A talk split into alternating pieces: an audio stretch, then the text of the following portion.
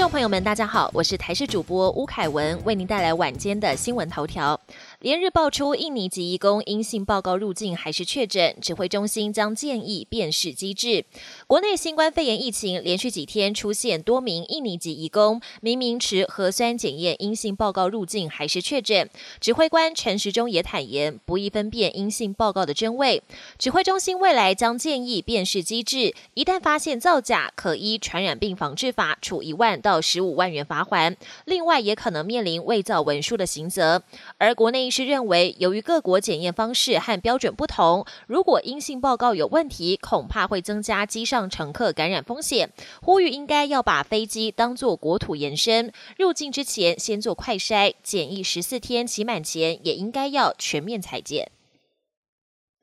秋冬防疫专案在即，引发反国潮，外界担忧国内医疗量能。中央流行疫情指挥中心公布，十二月启动实施秋冬防疫专案，旅客想来台登机前得先出示三日内核酸检验阴性报告。不少人担心无法如期拿到报告，赶在十一月底回台，让桃园机场这几天入境人次大暴增。面对这一波反国潮，外界关心国内医疗量能是否能应付。指挥中心回应，目前欧美对新冠病毒已经越来越了解，就算国人真的不适，也可以在当地就诊，和三四月时的反国潮状况并不相同。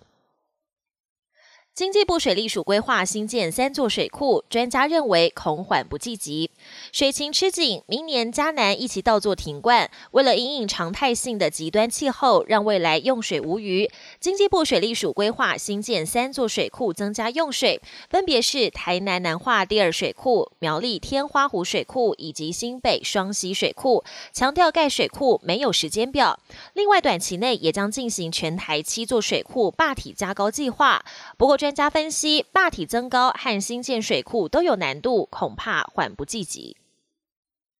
国际焦点：辉瑞疫苗已安排包机运送，等各国机构批准使用，将迅速分发全球。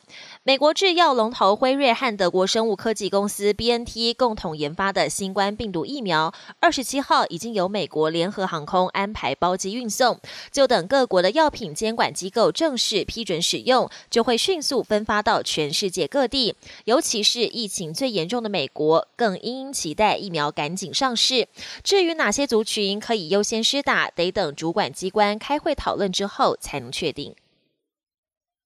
川普依旧不认败选，CNN 报道，川普将拒绝参加拜登就职大典。美国总统川普的选举官司频频挫败，但依旧不愿承认败选。CNN 指出，到时川普可能指控拜登是假总统，拒绝参加拜登的就职大典，这将创下一百五十二年来的首例。另外，甚至有美国媒体爆料，川普还打算在拜登宣誓当天宣布自己要参选二零二四，跟拜登互抢媒体版面。有民调显示，百分之四十七的民众支持川普再战二零二四。